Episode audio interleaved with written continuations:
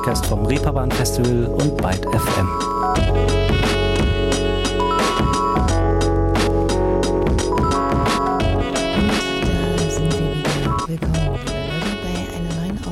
Ruhestörung. Und ich dachte, ich beginne diese Folge mal mit einer Frage, die ihr mir naturgemäß in Anbetracht der dezent eingeschränkten HörerInnen Senderin Einbahnstraße leider nicht direkt beantworten könnt. Aber ihr könnt sie euch vielleicht ja mal selbst stellen, so wie ich es gemacht habe, als ich über die heutige Ausgabe nachgedacht habe. Wann habt ihr eigentlich zum letzten Mal etwas gewonnen? Oder überhaupt mal etwas gewonnen? Und damit meine ich wirklich einen richtigen Preis, ne? Also philosophisch angehauchte Antworten zählen gerade nicht. Das erste, was mir persönlich eingefallen ist, ist, dass ich in der vierten Klasse oder so mal Lesekönigin meiner Heimatstadt geworden bin und einen ziemlich unansehnlichen, stocksteifen und unverhältnismäßig großen Kuscheltierkönig bekommen habe, mit dem ich absolut nichts anfangen konnte. Ansonsten sind mir nur noch grau in Erinnerung ein Mini-Golf-Turnier unter Freundinnen, das ich mal gewonnen habe, eine Schnapsrunde als Siegerin beim Kneipenquiz und ein Mini-Alpaka beim Entenangeln auf irgendeiner Berliner Kirmes. Ja, klingt nach einer traurigen Ausbeute, ich weiß, aber ich war und bin ohnehin nie so der Mensch für Wettbewerbe gewesen, deshalb macht mir das auch nichts großartig was aus.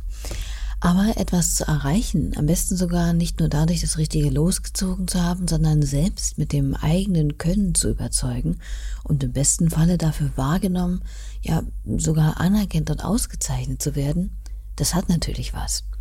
Und genau darum geht es in dem Award, der heute hier in dieser Ausgabe Ruhestörung Thema sein soll und der auf dem Reeperbahn Festival in ein paar Wochen schon verliehen wird der Anchor, der Reeperbahn Festival International Music Award.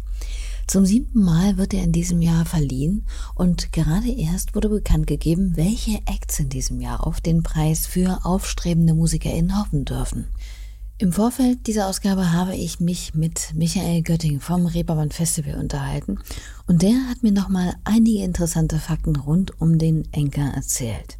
Ihr erfahrt also, wer in der hochkarätig besetzten Jury in diesem Jahr sitzen wird und vor allem, wer das nächste Big Thing am Musikfirmament werden könnte. Und eine von ihnen, von den Nominierten, habe ich auch noch hier zu Gast. Und zwar Feline Sonny. Und damit nochmal, hallo, ich bin Leonie Möhring und freue mich, dass ihr zuhört.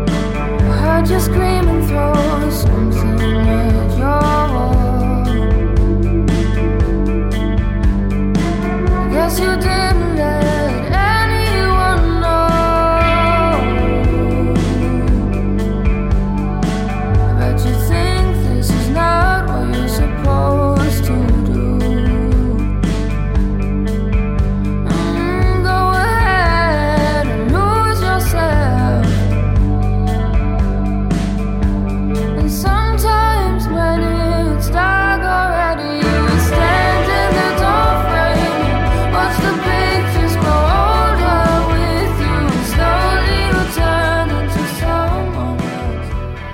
Yourself aus Feline Sonnys Debütalbum Lose Yourself. Bevor wir aber zu ihr und den anderen Nominierten kommen, holen wir uns erstmal ein paar allgemeine Infos zum Enker, wie gekündigt, von Michael Götting ab.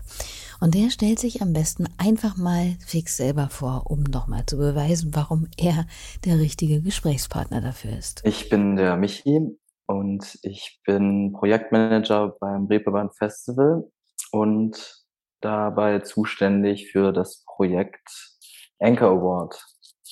Genau. Und äh, meine Aufgaben in diesem Projekt sind zum einen die Akquise unserer internationalen prominent besetzten Jury ähm, und alles, was so um einen Award herum passiert, Gästemanagement, Medienproduktion, ähm, Produktion von Konzerten, äh, bin ich überall mehr oder weniger involviert. Und genau, seit zwei, drei Monaten arbeite ich auch noch Im Konferenzprogramm. Also in so der Kuration beziehungsweise in der Organisation ähm, von unserem Konferenzprogramm mit, genau.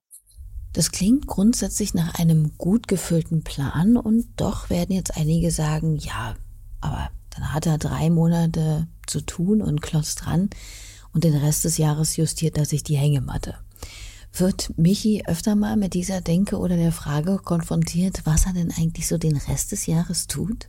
Das ist, glaube ich, eine, die, eine der ersten Fragen äh, tatsächlich. Ähm, und dann muss man immer erstmal so, also so muss man erstmal Überzeugungsarbeit leisten, sozusagen, warum man denn ein Jahr für ein Festival arbeiten kann. Die meisten gehen halt auf Festivals vier Tage und danach katern sie noch eine Woche und davor war eine Woche Vorbereitung und das ist für die dann halt auch Festival äh, Festival Experience, ne? Aber was da alles, also was da für ein Rattenschwanz dahinter herhinkt, ist natürlich nochmal meistens auch nicht gesehen. Das glaube ich gern. Aber dafür ist Ruhestörung dieser Tage ja auch immer ein bisschen da, um einen Einblick mal hinter die Kulissen eines solch großen Festivals zu gehen, wie das Reeperbahn Festival eines ist. Und dazu gehört, wie gesagt, seit sechs Jahren auch der Enker. Für alle die, bei denen es jetzt noch nicht klingelt bei diesem Begriff, bringt Michi nochmal etwas Licht ins Dunkle. Also man versucht ja immer sein eigenes sein eigenes Projekt in so wenigen Sätzen wie möglich zu beschreiben. Und wenn mich FreundInnen äh, fragen, dann sage ich immer, der Anchor Award ist der hauseigene äh, Award des Reeperbahn Festivals und er zeichnet die aufstrebendste und vielversprechendste Band des Reeperbahn Festivals aus, auf Grundlage ihrer Live-Performance. Das nenne ich mal eine pointierte Erklärung. Und was unterscheidet aber den Anchor Award von anderen Musikpreisen? Beziehungsweise wie kommt man überhaupt in die engere Auswahl? Bevor man den Anchor gewinnt oder auch für den Anchor nominiert wird, ähm, sind noch zwei weitere Qualitätsstufen sozusagen zu erklimmen. Also es kann sich ähm, für den Anchor nur äh, Acts bewerben, die auch selbst beim Reeperbahn Festival bestätigt sind. Das bedeutet die erste Auswahl an den so vielen Bands, die sich jedes Jahr beim Reeperbahn Festival bewerben, macht unser Booking, was man auch an dieser Stelle einfach mal nochmal herausheben muss, wie gut unser Booking eigentlich arbeitet. Also so über die letzten Jahre ähm, die machen immer jedes Jahr eine wahnsinnig tolle, diverse Auswahl ähm, und packen das Programm ähm, ja richtig interessant zusammen. Und aus diesem Programm können sich dann die KünstlerInnen bewerben auf den Anchor, ähm, die jetzt noch nicht so die riesengroßen Gewerke überall äh, im Rücken haben. Ne? Also es ist dann immer noch so eine kleine ähm, Ermessensentscheidung, aber sagen wir jetzt mal, eine Tesh Sultana zum Beispiel könnte sich jetzt nicht mehr auf den Anchor bewerben. Ähm, aber im Grunde genommen kann sich erstmal jede Band, die vom Festival bestätigt worden ist, auf den Anchor bewerben. Und das wäre jetzt so die erste Hürde, die man genommen hat. Man ist im Festivalprogramm. Und die zweite Hürde, die zu nehmen ist auf dem Weg zur Anchor-Nominierung ist ähm, die Bewertung durch das Board. Wir haben legen als Projektteam jedes Jahr setzen wir uns zusammen und ähm, setzen suchen ein Board zusammen aus ungefähr 15 äh, Expertinnen der internationalen Musikindustrie, die kommen aus verschiedenen Themenbereichen, aus Recorded, Live, Publishing, aber auch MedienvertreterInnen. Ähm, und die haben dann immer Ende Juli zwei Wochen Zeit, sich durch die Bewerbungen, durch die Einsendungen der Bands zu klicken und aufgrund von verschiedenen ähm, Bewertungskriterien die sechs nominierten Bands festzulegen. Und diese sechs Bands, die ja jetzt auch verkündet werden, ähm, die dürfen dann im September auf dem Reeperbahn Festival live vor einer hochkarätig besetzten internationalen Jury live performen. Also es ist so ein mehrstufiges, mehrstufiges äh, Konstrukt ähm, mit unterschiedlichen Menschen aus unterschiedlichen Richtungen, die das bewerten. Und somit ist es eigentlich, also so ist, wir versuchen es auch jedes Jahr transparent, so transparent wie möglich zu machen. Ne? Wenn man jetzt mal auf andere ähm, Musikpreise schaut, da findet man teilweise nicht mal die Jury oder den Auswahlprozess. Ähm, wir versuchen da jedes Jahr äh, noch transparenter zu werden, dass das auch, dass die Entscheidungen so nachvollziehbar wie möglich sind für alle Beteiligten, aber auch für Außenstehende. Naja, und transparent und nachvollziehbar wird es beim Anchor ja schon allein deshalb, weil es eben vor allem um die Live-Performances der nominierten Acts ankommt, von denen man sich als, ich sage jetzt mal, gewöhnliche FestivalbesucherInnen gleichermaßen wie die Jury vor Ort ein Bild machen kann. Natürlich spielt da immer auch ein Stück Subjektivität die Rolle, Dasselbe Konzert wirkt ja nicht nur auf jeden und jeder ein Stückchen anders, sondern berührt ja auch mich selbst vielleicht an dem einen Tag mehr und an dem anderen weniger. Je nachdem, wie ich selbst drauf bin. Und doch ist das hier natürlich kein willkürliches Roulette-Spiel, sondern hat viel mit dem Charisma, dem Können und der Bühnenpräsenz eines Acts zu tun. Und ich meine, wenn man sich allein mal die GewinnerInnen der letzten drei Jahre ansieht, scheint die stetig wechselnde Jury da ja doch einiges richtig zu machen.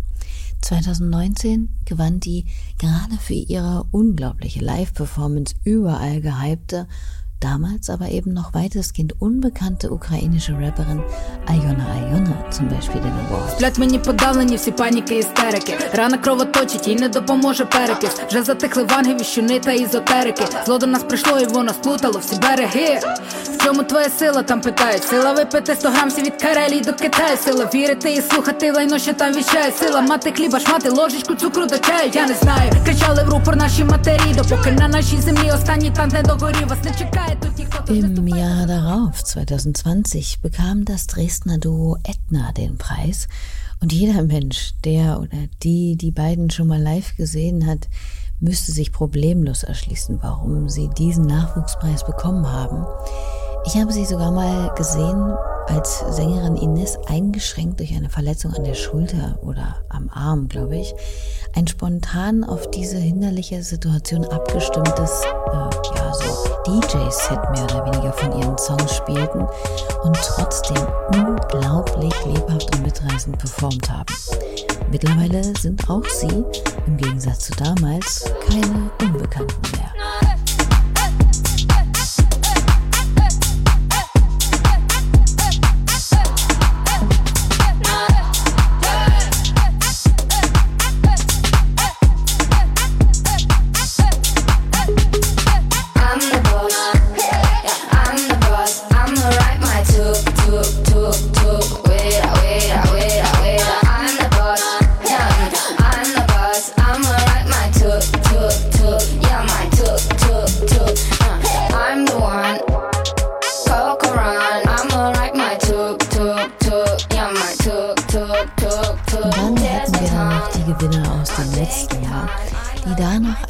Geheimtipp aus Leeds gehandelt wurden, ganz offensichtlich aber die Jury mit ihrem trotzigen, sperrigen und doch einnehmenden Sound hellauf zu begeistern und somit den Anchor Award 2021 für sich zu entscheiden.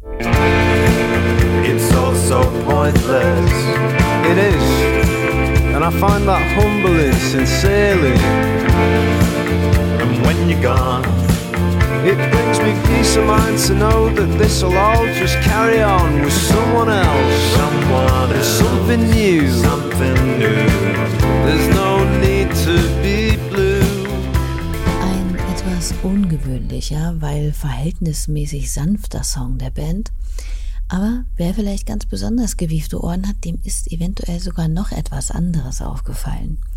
Die zweite Stimme neben der von Sänger James Ja, die stammen von niemand Geringerem als Elton John, mit dem die Band jüngst zusammengearbeitet hat. Man könnte sagen, auch hier ging's also ziemlich steil nach oben. Und dieser Weg scheint sich nicht nur für die Gewinnerin aufzumachen, auch für die Nominierten des Anchor Awards ergaben sich in der Vergangenheit schon immer wieder spannende Chancen. Was würde Michael denn sagen? Was sind denn die Benefits für all jene, die für den Anchor nominiert werden? Also, was beim Anchor natürlich auch noch ähm, wichtig ist zu erwähnen, ist, dass wir nach der Nominierung auch noch versuchen, die Bands mitzubegleiten. Ähm, wir stellen natürlich aufgrund äh, unseres Netzwerks, was wir als Reeperbahn Festival jedes Jahr ähm, darstellen oder darstellen wollen, ähm, viele unterschiedliche Kontakte her. Ähm, wenn ich jetzt mal ein kleines Beispiel nennen darf, wir hatten letztes Jahr zum Beispiel Oscar als Nominee ähm, letztes Jahr saß dann Tom Odell in der Jury und dieses Jahr ist Oscar mit Tom Odell auf Europatour. So, das ist natürlich der beste Outcome, ähm, was, äh, was den Anchor betrifft, der natürlich dann übers Jahr hinweg auch noch nachhalt.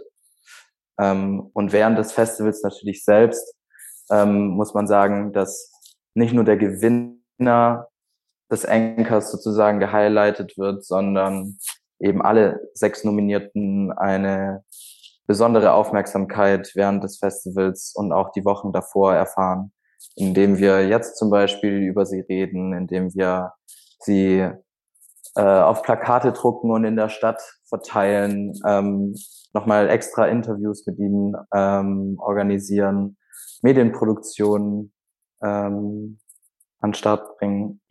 Also eine ganze Bandbreite an ähm, ja, unterschiedlichsten Benefits, die diese sechs Bands dann während des Festivals und aber auch danach ähm, ja, in Anspruch nehmen können. Das klingt doch gut und weit mehr als nur in Anführungszeichen eine Trophäe fürs Regal. Und nun mal Buddha bei die Fische. Fangen wir bei der Jury an. Wer ist in diesem Jahr dabei? Nun, da hätten wir, wie immer, den legendären Produzenten Tony Visconti. Ihm zur Seite stehen Bill Kaulitz, zu dem ich wohl nicht viel sagen muss, glaube ich, außer vielleicht noch Tokyo Hotel. Die US-amerikanische Schauspielerin und Musikerin Taylor Parks, der Sänger der schwedischen Band The Hives, Pelle Almquist, die Berliner Soul-Sängerin Joy Denalani und eine der bekanntesten Drag Queens der Welt derzeit, Pablo Vittar aus Brasilien. Das nenne ich mal eine interessant zusammengesetzte und namhafte Mischung. Und diese sechs Menschen kommen dann zwischen dem 21. und 24. September in Hamburg auf dem Reeperbahn Festival zusammen, besuchen gemeinsam die Konzerte der Nominees und schließen sich dann ein, um am letzten Tag am Festival Samstag auf der feierlichen Verleihung den oder die GewinnerInnen bekannt zu geben. Und das ist im Prinzip jetzt schon auch unser Stichwort, wo wir dann eben bei den eigentlichen ProtagonistInnen des Awards angekommen wären. Und die stelle ich euch jetzt eben rasch mal vor. Nummer eins der Nominierten. Ecstasy der 20-jährige Kanadier, der sich musikalisch mit einer an die 80er Jahre entlehnten Ästhetik stilsicher durch die Talfahrten des menschlichen Daseins bewegt und wunderbar arrangierte Songs wie I Walk This Earth All By Myself auf seinem Debütalbum Negative zustande bringt.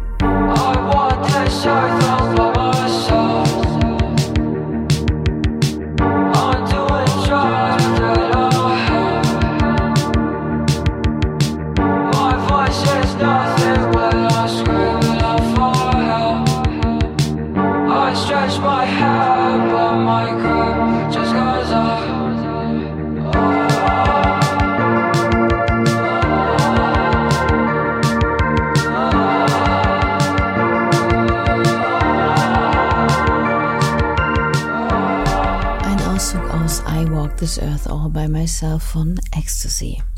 Die zweite nominierte Platzierung bekam die Band Lime Garden aus Brighton, UK, die erst seit ein paar Jahren Musik zusammen machen, doch hörbar schon genau wissen, wo sie hinwollen.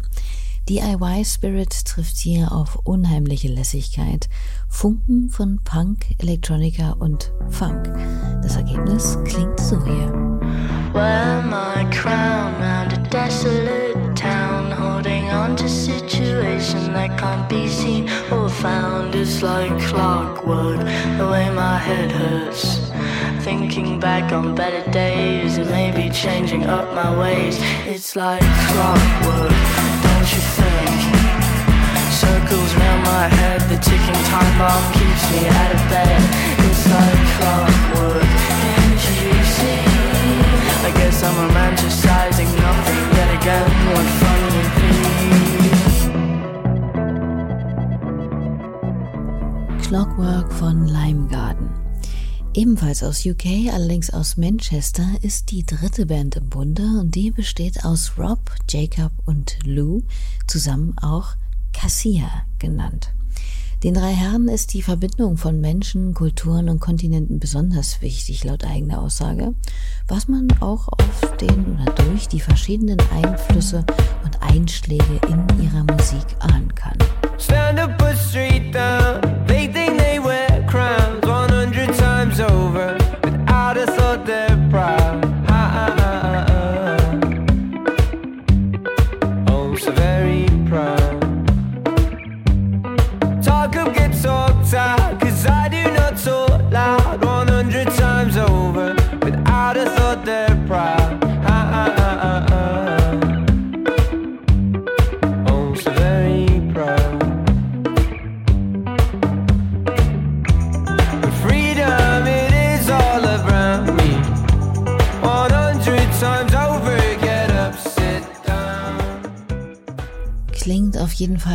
Sehr tanzbarer, popsensibler Musik. Cassia.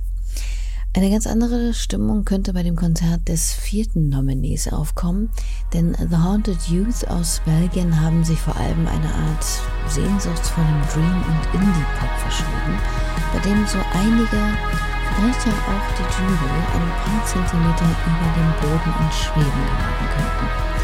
Das ist ihre neueste Single, Broken.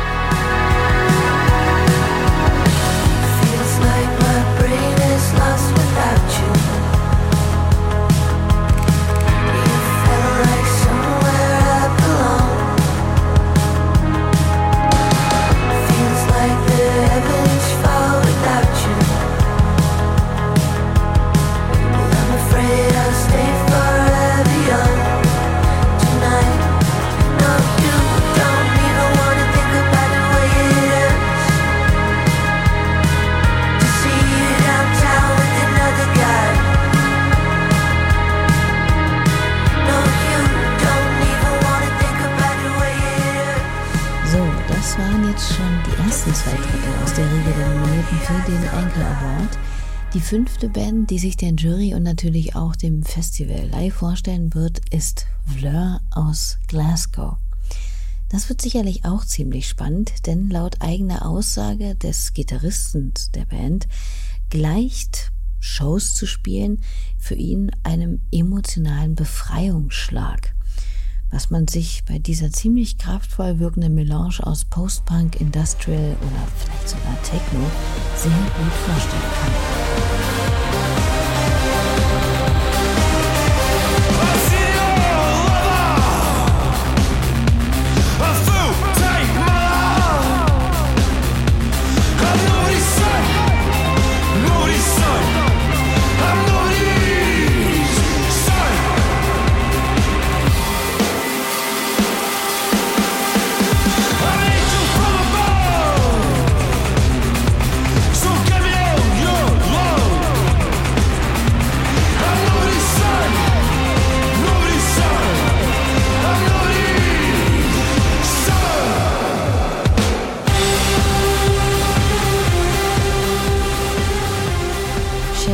Faith von Fleur. Und damit wären wir bei Last but surely not least der sechsten Nominierten für den Anchor Award angekommen. Und die klingt wieder ganz, ganz anders. Und zwar so hier.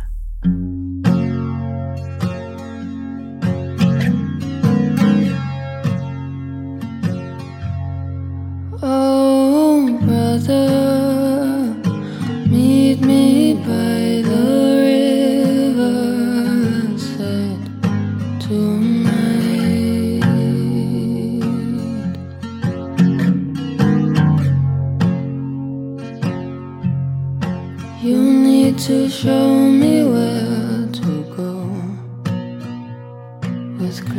closed eyes, I'll do so.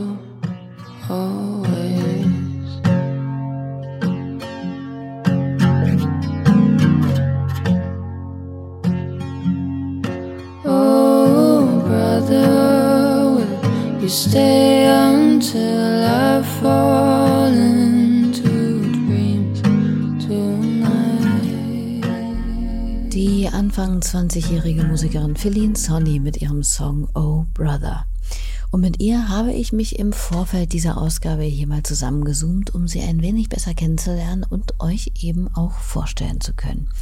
Und ich muss sagen, dass es ein sehr angenehmes Gespräch war, ganz einfach, weil es nichts Künstliches hatte.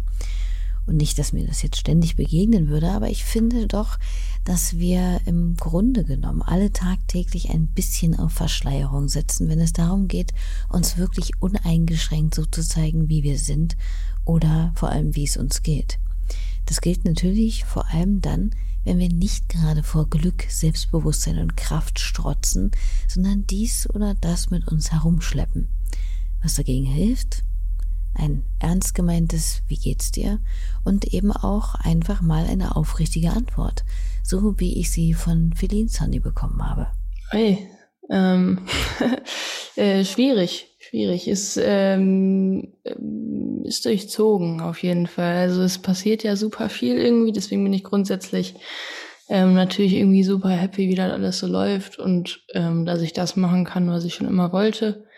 Aber ähm, privat und irgendwie auch das, was halt, ähm, ich sage jetzt mal in Anführungsstrichen, beruflich so passiert, was sich dann auf das Private auswirkt, das ähm, ist gerade ein bisschen overwhelming alles. Ähm, aber ja, an sich kann ich mich eigentlich nicht beschweren. Ich weiß es nicht. Es wird so oder so immer irgendwas sein und wenigstens kann ich dabei das machen, was ich, was ich will.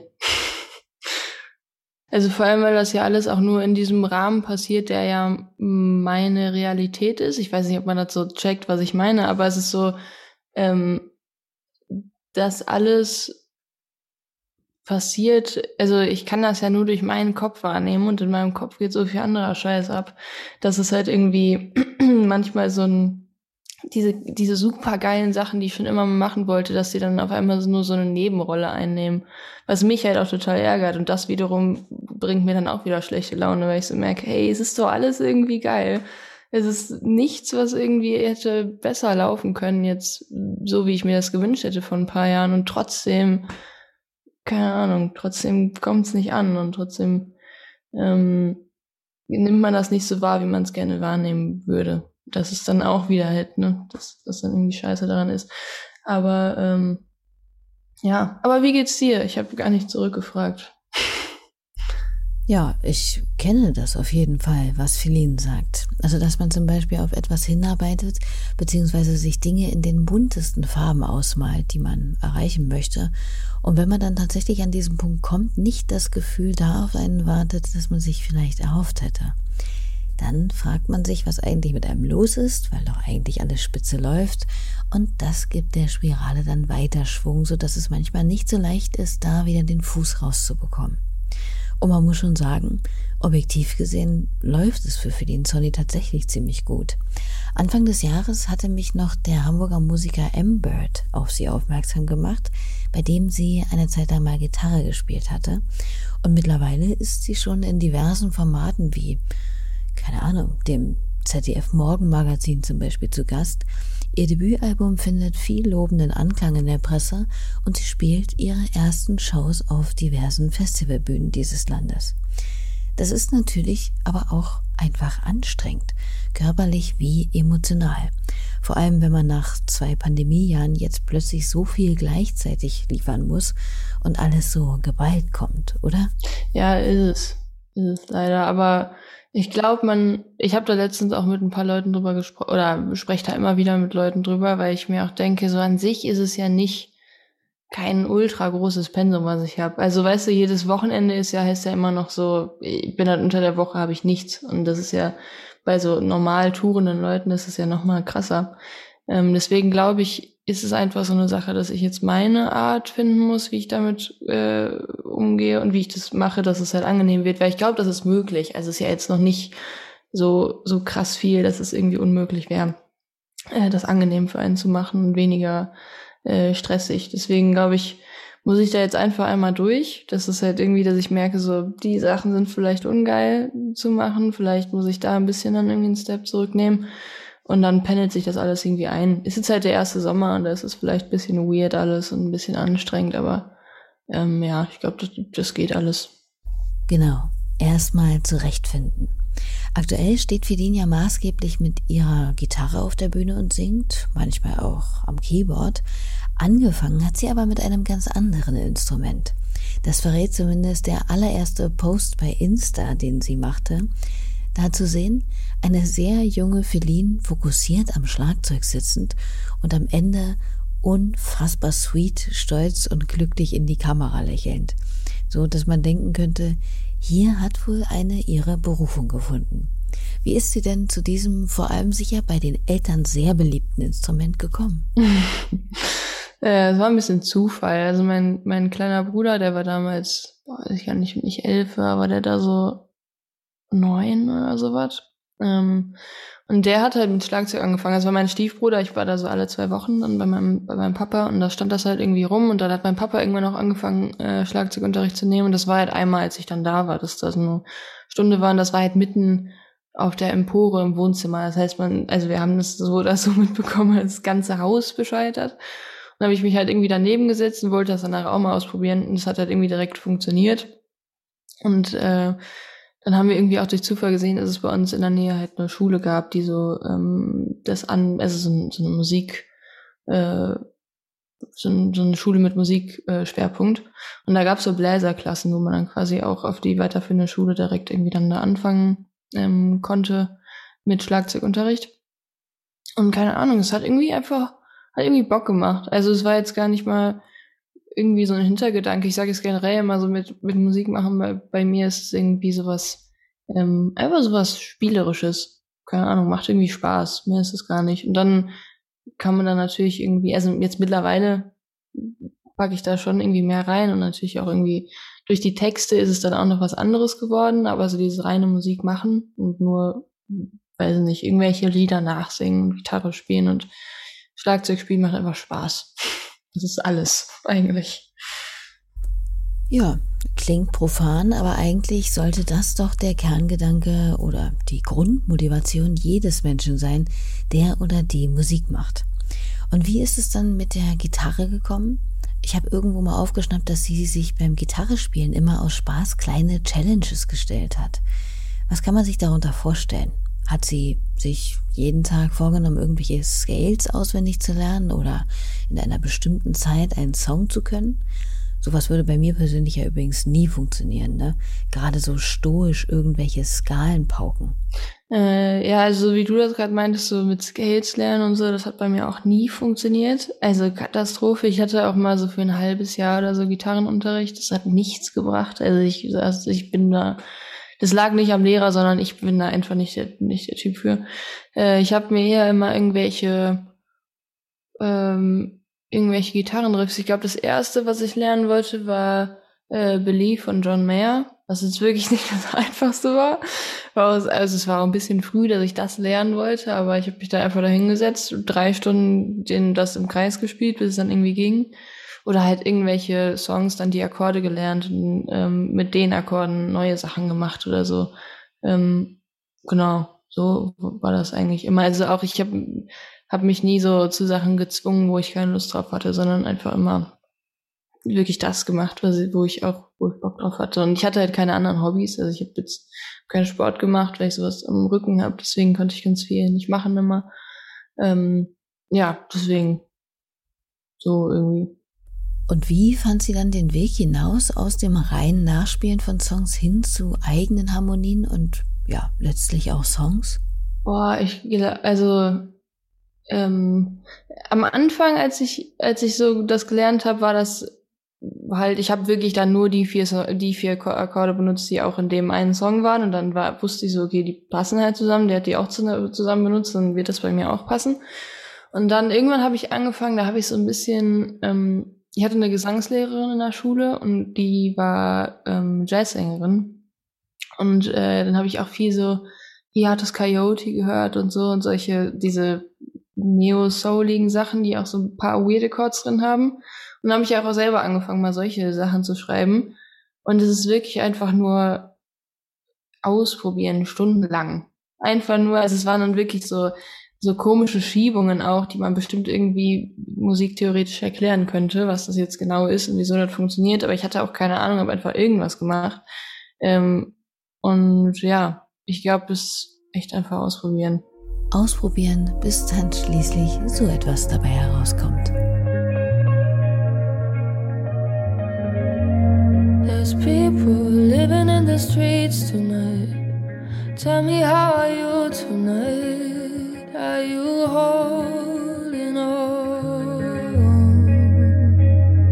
Oh yeah, they're never gonna let you down. Oh, yeah. There's men sleeping in the streets tonight, freezing in the backseat of a car. Tonight might be the worst of them all. Locked doors to knocks on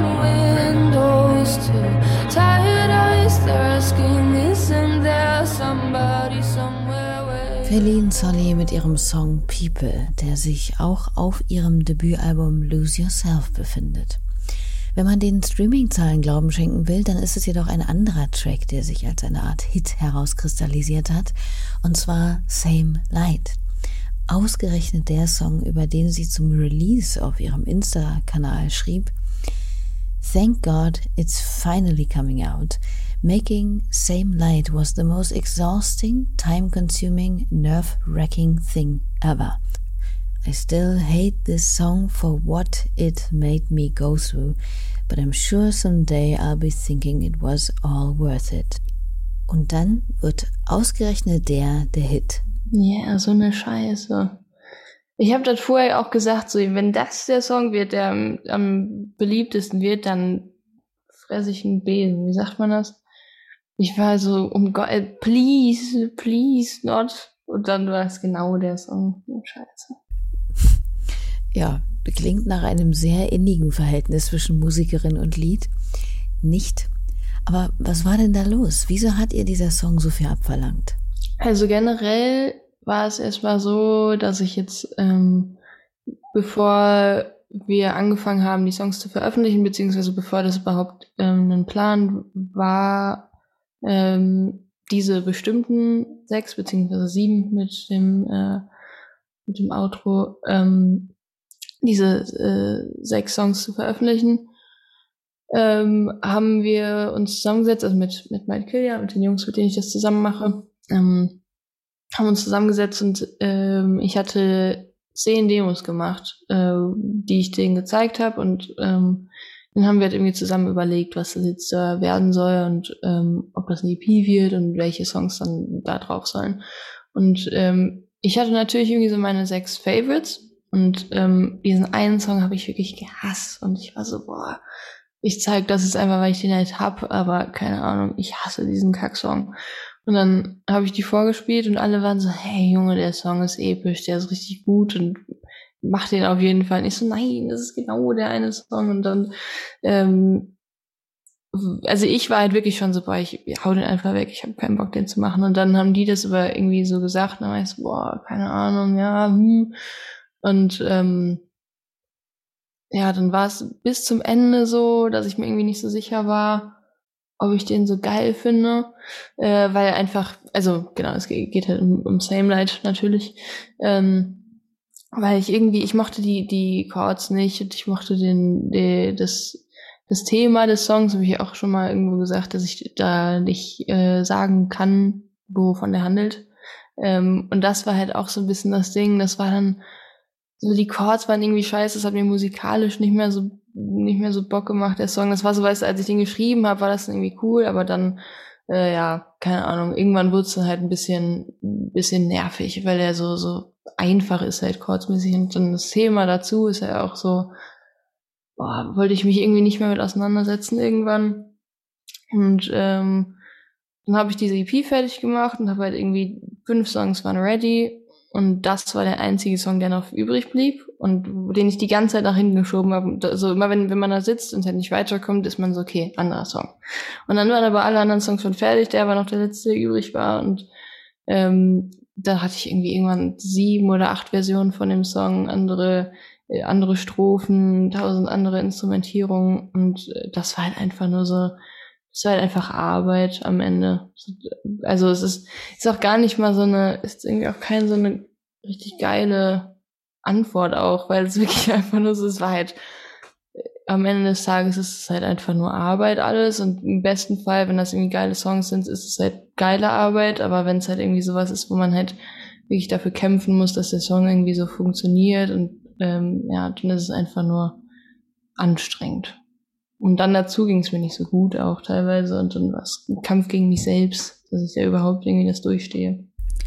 Klingt ein bisschen wie mein Umgang mit meiner Bachelorarbeit in den letzten Wochen vor einigen Jahren. Allerdings hat sich das auch bei mir zumindest nach der Abgabe nicht geändert. Ich habe das Ding nie wieder in die Hände genommen oder mir durchgelesen. Das ist mit so einem veröffentlichten Song ja leider nicht wirklich möglich. Den kann man nur schwerlich in die Ecke schmeißen oder ignorieren.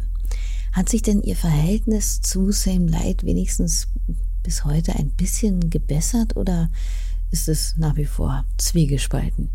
Ja, letzteres.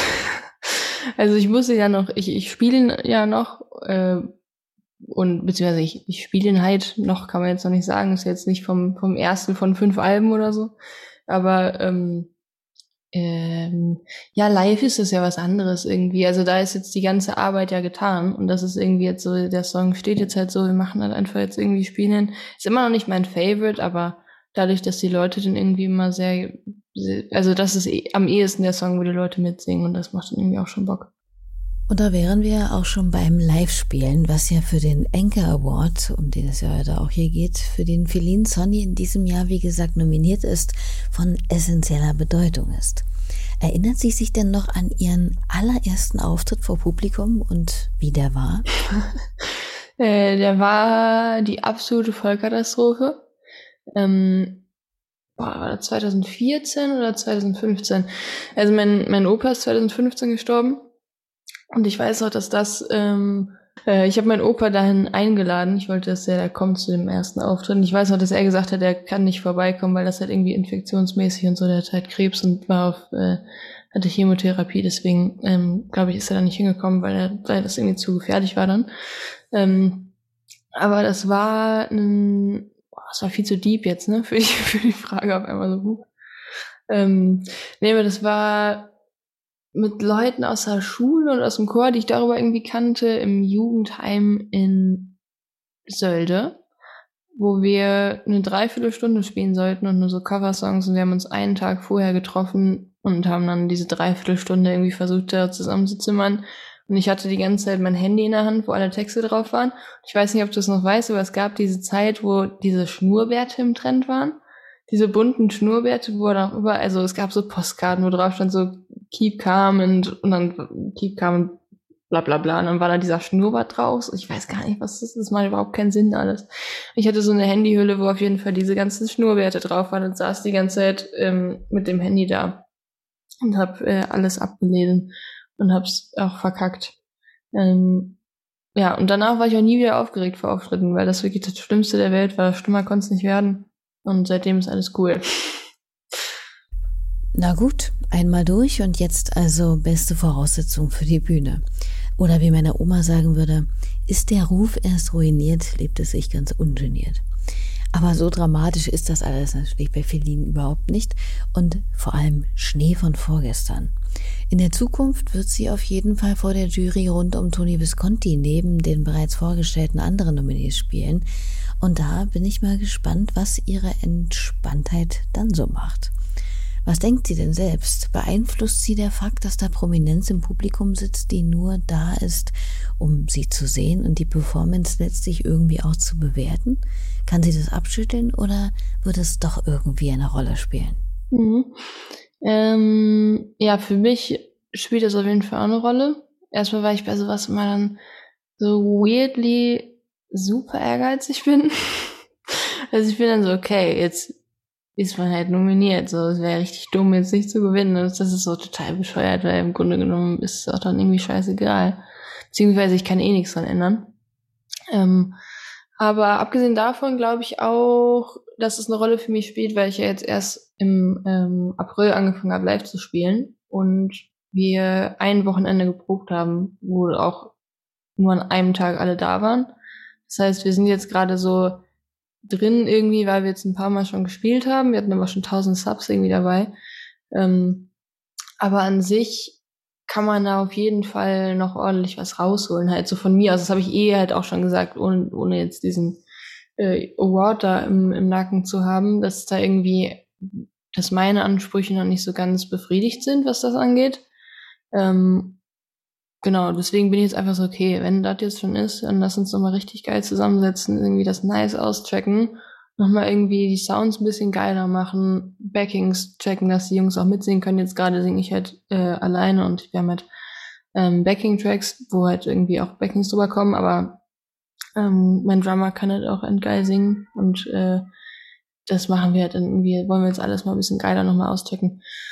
Ähm, ja, aber ich werde mir die Hose scheißen, absolut. Ich oh, hasse sowas. Also ich bin dann, weiß ich, oh, das, ich kriege jetzt schon äh, einen Rappel auch, wenn ich daran denke, dass man alles jetzt noch, dass, dass mir das noch bevorsteht. Wer kann es ihr verdenken? Aber ich glaube, wenn sie sich einfach nur so zeigt, wie sie ist und ihr Selbstvertrauen in dem Moment schafft zu bündeln, wird das schon glatt gehen. Und ich weiß, es klingt ein bisschen wie ein Poesiealbumspruch oder von der Botschaft her wie eine dieser platten pseudophilosophischen Postkarten, aber ist so. Und dass Feline Sonny bei allem Lampenfieber über Selbstbewusstsein verfügt, hat sie schon mehrmals unter Beweis gestellt. Nicht zuletzt eben genau dadurch, sich nicht zu verstellen, wie auch in unserem Gespräch, keine Maske aufzusetzen, sondern emotional ungeschminkt zu sich zu stehen. Oder hättet ihr es drauf, auf einer Konzertbühne vor vielen Menschen zu stehen und zuzugeben, dass es euch heute nicht ganz so gut geht? Für die meisten ist es ja schon im Alltag schwer, den eigenen Gefühlen Raum zu geben und dazu zu stehen. Doch Verlin musste damit, gerade weil sie ja eben auch immer mal wieder in der Öffentlichkeit steht, irgendwie einen Umgang finden. Ja, voll. Ich habe das vor allem auch gemerkt, ähm, also wo mich das besonders noch stört, jetzt abgesehen von dem ganzen ähm, privaten, also dass ich hier zu Hause sitze und mich scheiße fühle. Das, was mich noch mehr nervt, dann ist eigentlich, wenn ich einen Auftritt habe und davor merke, so, boah, irgendwie gerade, keine Ahnung, ich, ich fühle mich total kacke, irgendwie bin ich total unsicher und sich dann auf eine Bühne zu stellen, gerade irgendwie, wenn man halt so Festivalbühne eröffnet und dann irgendwie um 15 Uhr da steht und halt, wenn man anfängt, noch niemand da steht äh, und dann dazu stehen, irgendwie so selbstbewusst seinen, seinen Scheiß durchzuziehen, äh, das kostet immer sehr, sehr viel Energie. Und wenn man sich dann halt kacke fühlt, ist es echt ein bisschen hart. Und ich hatte aber ein Festival, das war beim Maifeld Derby, da ging es mir auch so. Also ich hatte echt irgendwie einen Scheißtag und stand dann auch so das ganze Set, dachte ich so, boah, irgendwie, ich kann nicht, ich kann die Leute, ich sehe die Leute nicht. So, also ich, ich sehe die schon, aber es kommt nichts an. Ich kann nicht mit denen connecten. Ähm, dann habe ich auch noch irgendwie Sachen verkackt, irgendwie Capo falsch gesetzt, dann muss ich den Song nochmal anfangen und so ein Scheiß. Und da habe ich mich so scheiße gefühlt und dachte die ganze Zeit, boah, die hassen das alles, alles scheiße, ich hab keinen Bock mehr. Und dann habe ich aber gedacht, weil ich schon mal so einen Gig habe, wo ich nichts gesagt habe, ging es mir auch währenddessen irgendwie kacke und habe aber einfach so durchgezogen und so getan, als ob alles geil wäre. Und dann habe ich mich aber so gefühlt, als ob ich lüge, als ob ich irgendwie so, so tue, es wäre alles nice und ist es gar nicht und ich fake da irgendwas vor und das fand ich, hat mich dann auch wiederum irgendwie so runtergezogen. Und dann dachte ich da bei MyFit Jabby so, ey, keine Ahnung, ich sag das jetzt einfach. Und dann habe ich vor dem letzten Song gesagt, Leute, irgendwie geht's mir heute richtig kacke. Ich habe das Gefühl, ich kann nicht gut connecten, ich fühle mich richtig unsicher. Ähm, ich hoffe, ihr nehmt mir das nicht übel, wenn ich irgendwie an, wenn ich so, ja, irgendwie weit weg wirke von euch. Ähm, und dann haben die Leute ganz, ganz süß reagiert und irgendwie, ich habe es an den Gesichtern dann gesehen, dass sie total darauf reagiert haben. Und ähm, dann sind alle so zehn Schritte näher gekommen von sich aus. Ich habe das nicht gesagt. Und auf einmal sind alle näher gekommen und haben welche gerufen, ey, wir, wir, finden, wir sind bei dir, so wir stehen hier, alles gut. Und dann kamen mir auch ein bisschen die Tränen und ich dachte so, okay, es geht halt, man kann connecten auf die eine Art und Weise, dass halt alles geil ist, alle sich super fühlen und alle gerade eine gute Zeit zusammen haben oder halt auch über so eine Art, also dass man sich einfach ja auf der anderen Seite connected quasi und das äh, habe ich da gemerkt, das war echt richtig wichtig. Das hat mir so ein bisschen den Druck rausgenommen, dass ich dachte, ich muss halt auch nicht jede Show geil drauf sein, es geht irgendwie auch anders. Auf jeden Fall. Und ich finde, ein wenig mehr davon täte der Musikbranche und auch unserer Gesellschaft ganz allgemein wirklich gut.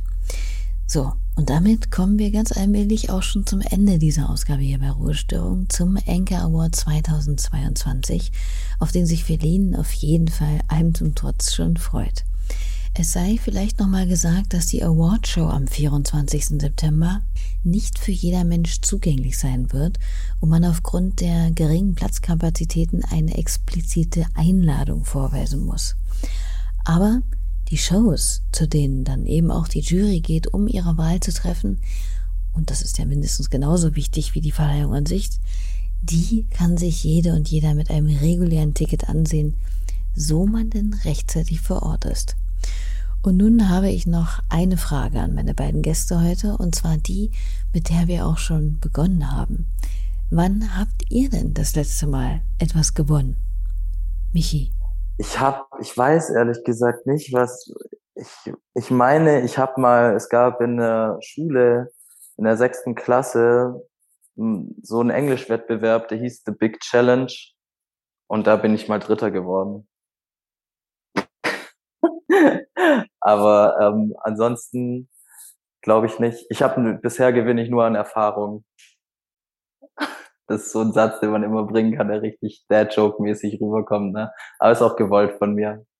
Aber so richtig an so Verlosungen oder so teilgenommen habe ich habe ich noch nicht tatsächlich, weil das war mir dann immer, ich weiß nicht, so einen Anruf zu machen, der dann 50 Cent kostet oder eine E-Mail zu schreiben oder früher sogar noch so eine Karte zu verschicken, die man dann so also meine Mama hat das immer gemacht, ne, mit so Zacken, damit man, wenn die Losfee reingreift, das, oh, das ist eine Zackenkarte, die ziehe ich mal raus. Das ist natürlich ein Aufwand, den ich bisher noch nicht betrieben habe. Aber ich glaube, das Glücksgefühl, wenn man mal was gewinnt, ist ganz schön. Ähm, äh, ja, ich habe also hm, ich habe noch nicht so richtig was gewonnen. Ich habe äh, aber eine Sache äh, gewonnen. ich weiß nicht, ob es sehr überraschend ist für manche Leute. Für meine Band war es auf jeden Fall überraschend. Ich habe irgendwann 2018 oder so den ersten Preis bei Jugend Jazz gemacht mit Gesang. Also ich habe so, so ein Jazzpreis-mäßiges Ding gewonnen. Also es ist kein Preis, es ist irgendwie so ein, so ein Ding, wo man halt vorsingen musste und dann gab es so ein Preisträgerkonzert und so. Ähm, aber abgesehen davon noch nicht. Das äh, Beziehungsweise ich, ich bin irgendwie auch nominiert für dieses Pop, für dieses, wie heißt das, Preis für Popkultur oder ist das so ein Ding, wo irgendwie 800 Leute nominiert sind oder waren? Ist es schon vorbei? Ich weiß es gar nicht. Ob es ist, äh, ja. Nee, sonst äh, nur so ein bisschen Jazzgetrenner. Ach ja, das mit dem Licht und dem Chevel müssen wir noch mal klären, Feline. Aber gut, heute nicht mehr. Das war's für heute also mit Ruhestörung. Checkt gern mal Felins Tourdaten aus. Sie ist im Dezember nämlich für einige Termine in Berlin, Köln, München und Hamburg unterwegs. Oder ihr seht sie am besten einfach auf dem Reeperbahn Festival Ende September. Wir hören uns nächste Woche wieder, so ihr denn mögt. Und bis dahin äh, begleitet euch hinaus ein aktueller Lieblingssong von Feline Sonny. Und zwar Acid Eyes von Paolo Nutini. Und zuvor hören wir uns noch weil es so schön ist, ein nettes Schlusswort von Michael Götting an. Danke an die beiden fürs Dabeisein und an euch fürs Zuhören. Macht's hübsch. Tschüss. Also, was ich auf jeden Fall vielleicht auch noch geschuldet äh, der aktuellen Situation auf jeden Fall loswerden möchte und jetzt die Möglichkeit dazu habe, ist, also so, man sieht es jetzt an allen Ecken und Enden werden wieder Touren abgesagt werden, Konzerte abgesagt. Ähm, ich glaube, das ist gerade so ein ganz schleichender Prozess, der gerade in der Musikwirtschaft stattfindet, ähm, den niemand so richtig wahrhaben will oder eben auch nicht so richtig mitbekommt. Und ähm, in Bezug auf das Reeperbahn Festival freue ich mich einfach darauf, dass es genau bei den KünstlerInnen, die es gerade am, sage ich jetzt mal, schwierigsten haben, Aufmerksamkeit zu generieren oder auch Einnahmen zu generieren, eben durch Live, durch das Live-Geschäft, durch Spielen vor Menschen ähm, in Clubs, dass sich das, dass sich dieser Zustand auf jeden Fall beim Reeperbahn Festival erfüllen wird und ich glaube, sowohl für alle BesucherInnen als auch für alle anderen ProtagonistInnen ähm, ein tolles Erlebnis sein wird, ähm, so viel Live-Musik geballt in vier Tagen zu erleben und vielleicht da den Geist von Live-Musik nach zwei Jahren Abstinenz einfach wieder nochmal in einer ja, ganz anderen Dimension zu erfahren, ähm, wie man es vielleicht in den letzten zwei Jahren einfach verlernt hat. Und ich glaube, das ist auf den Effekt hoffe ich so ein bisschen, auf den freue ich mich auch total. Ähm, weil ich glaube, viele Leute haben einfach vergessen, auf Konzerte zu gehen und auch äh, KünstlerInnen, die man so in seinem Facebook, äh, in seinem Spotify-Algorithmus gefunden hat, auch nochmal so physisch zu supporten. Und ich glaube, ähm, wenn wir das schaffen dieses Jahr wieder so, dass der Funke überspringt, ähm, dann ist, glaube ich, schon wieder viel. Dann ist schon ein bisschen was geschafft wieder in die richtige Richtung im, in dieser Entwicklung, äh, ja, in diese Entwicklung zu gehen. Ich. Ich glaube, darauf freue ich mich am meisten, dass es, dass man da nochmal die geballte Power Live-Musik und das, das Konzerterlebnis an sich nochmal so ja, für sich spüren kann. Das finde ich eigentlich ganz schön. I never told you I loved you. I never told you I loved you, and I looked into your acid eyes, into your acid eyes. I never told you I loved you. I never told you I loved you, and I looked into your acid eyes. You did the damage when you walked in the room. You started whistling my favorite tune. You did the damage, yes, done from